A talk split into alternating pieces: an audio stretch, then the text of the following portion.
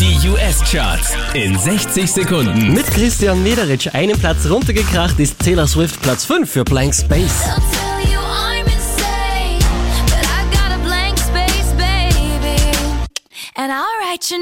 Die hier machen einen Platz gut. Maroon 5 Platz 4 mit Sugar.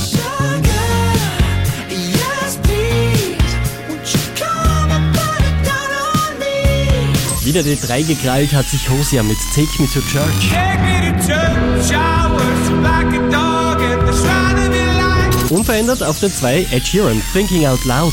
Thinking out loud, maybe we found love. Auch diese Woche wieder an der Spitze der US-Charts Mark Ronson und Bruno Mars mit Uptown Funk.